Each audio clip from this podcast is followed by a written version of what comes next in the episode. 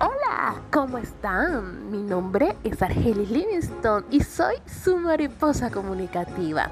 Para mí es un orgullo y es una felicidad inmensa darles la bienvenida a este sexto episodio de la segunda temporada de Mariposa en Podcast. Así que alístense, pónganse cómodos y escuchen una historia más para contar en vida.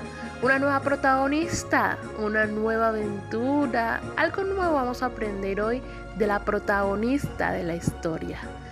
Hoy, Arelis Fonseca, una providenciana, es la protagonista de la historia de hoy. Ustedes dirán, ay, pero repites y repites, pero sí, porque precisamente la palabra protagonista está la clave de esta historia. Cuando tú eres protagonista de tu propia realidad, cuando eres protagonista de una historia que nunca te imaginaste vivir, de la que nunca te imaginaste que pudieras sobrevivir y que aún así la vida te tiene ahí por algo, es sorprendente, es maravilloso. Y por eso quiero que esta historia de Arelis Fonseca, una mujer sobreviviente al huracán Iota que afectó al archipiélago de San Andrés, Providencia y Santa Catalina, nos cuenta su historia.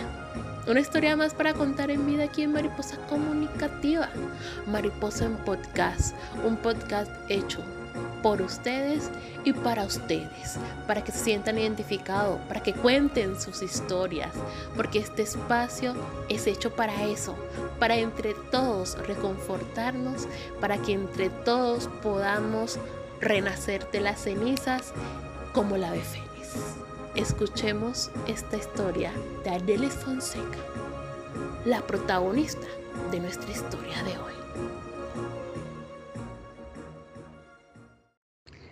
Buenos días, mi nombre es Areli Fonseca, vivo en la isla de Providencia. Eh, soy también damnificada por el iota.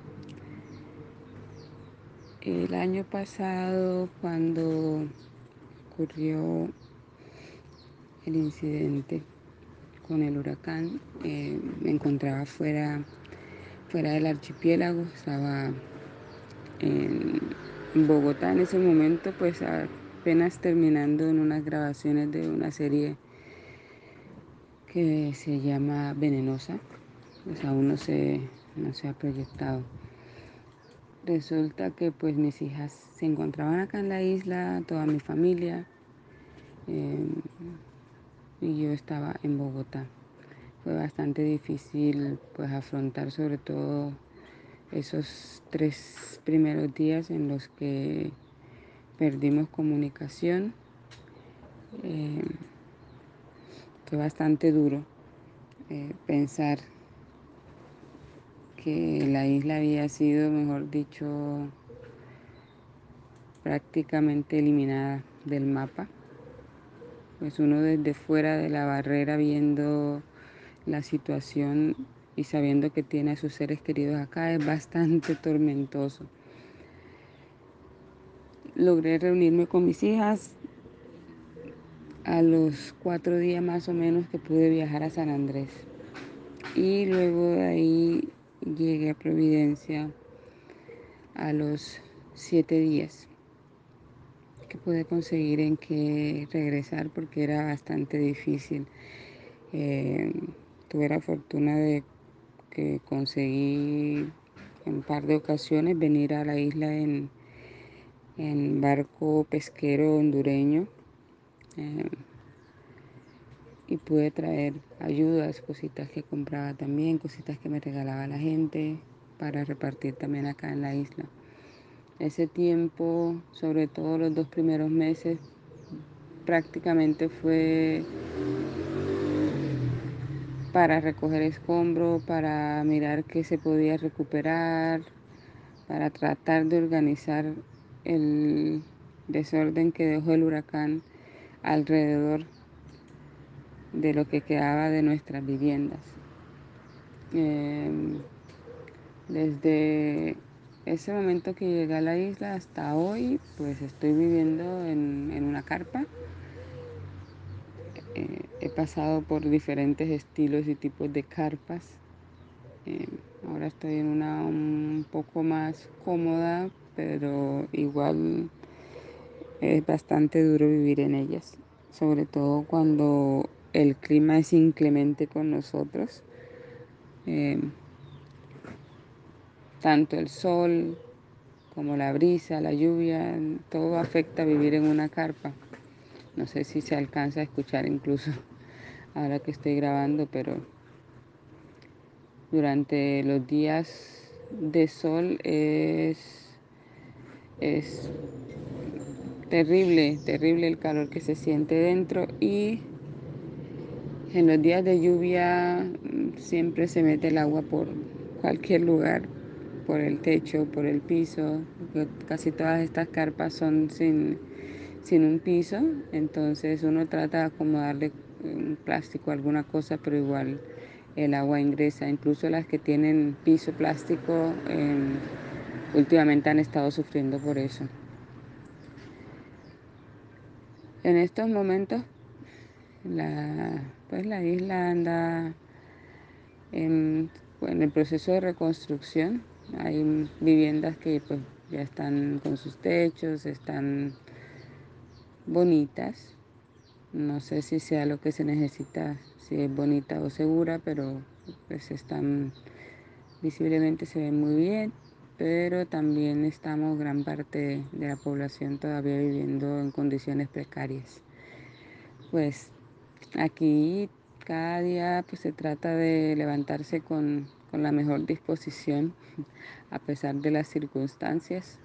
Por ejemplo, pues em, yo me quedé sin, pues sin la casa, igual ahí tenía pues mi spa y trabajaba con los hoteles, em, brindándole pues bienestar y relax en domiciliarios con otras compañeras, entonces pues me quedé sin lugar de trabajo porque tampoco hay, no hay tampoco en la isla en estos momentos turismo. Eh, y pues aquí me las he ingeniado para em, ubicar dentro de la carpa que utilizaba antes, que está bastante deteriorada, entonces ubiqué aquí pues mi sitio de trabajo, aquí brindo los servicios de relajación estética junto con otras compañeras más.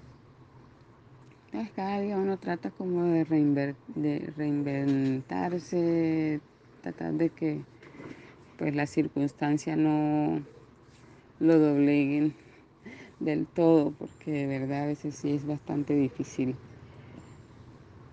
el amanecer en las mismas circunstancias. Muchas gracias. Wow.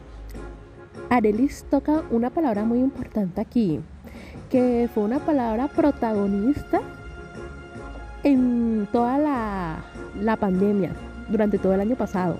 Reinventarse. Y creo que aún sigue de moda. La gente cuando Em, tenía emprendimientos, nuevos proyectos, estaba reinventando y es, y es verdad. Reinventarse es la palabra protagonista de la pandemia, de esta crisis de salud que estamos pasando, que todavía no se ha acabado. Así hayan pasado los meses, el año, ya dentro de poco, dos años, desde que estamos padeciendo esta nueva realidad pero aún sigue vigente reinventarse, renacer. Es una palabra que realmente hace mucho eco en nuestra realidad. Y Arelis, como nos narra su historia, es impactante ver que por más que uno busca a veces adaptarse a las circunstancias es muy difícil, es complicado, no es tan fácil como muchos lo pintan. No es tan fácil como decir, em, empezar de cero, empezar desde nuevo. Alguna vez lo hice, lo volveré a hacer. No es tan fácil. Cuando ser fuerte es tu única opción, realmente es más una obligación que una decisión. Entonces, queridos oyentes, les doy nuevamente las gracias por escuchar este capítulo. Hemos llegado una vez más al final de una nueva historia. Espero que les haya gustado. Recuerden seguirme en todas mis redes sociales, en Instagram, en Facebook y en Twitter. En todas me encuentran como arroba mariposa comunicativa. Así que los espero. Igual recuerden, si usted que me está escuchando, querido amigo, querida amiga, quiere contar su historia aquí en Mariposa Comunicativa, estos micrófonos son todos de ustedes. Todos, todos, todos de ustedes. Todos son bienvenidos en este espacio que como dije al principio es hecho por ustedes y para ustedes. En mis redes sociales encuentran en el link que aparece en las bio un número de WhatsApp al que pueden escribir contar su historia. Así que los espero. Por allá me visitan en las redes, me escriben. En Instagram me pueden escribir al interno. Ahí también aparece el número del WhatsApp de Mariposa Comunicativa. Aparece el correo también. Y en Facebook también aparece el link. Y en ese link que está en la bio también pueden contactarme. No hay excusas para que ustedes cuenten su historia aquí en Mariposa Comunicativa.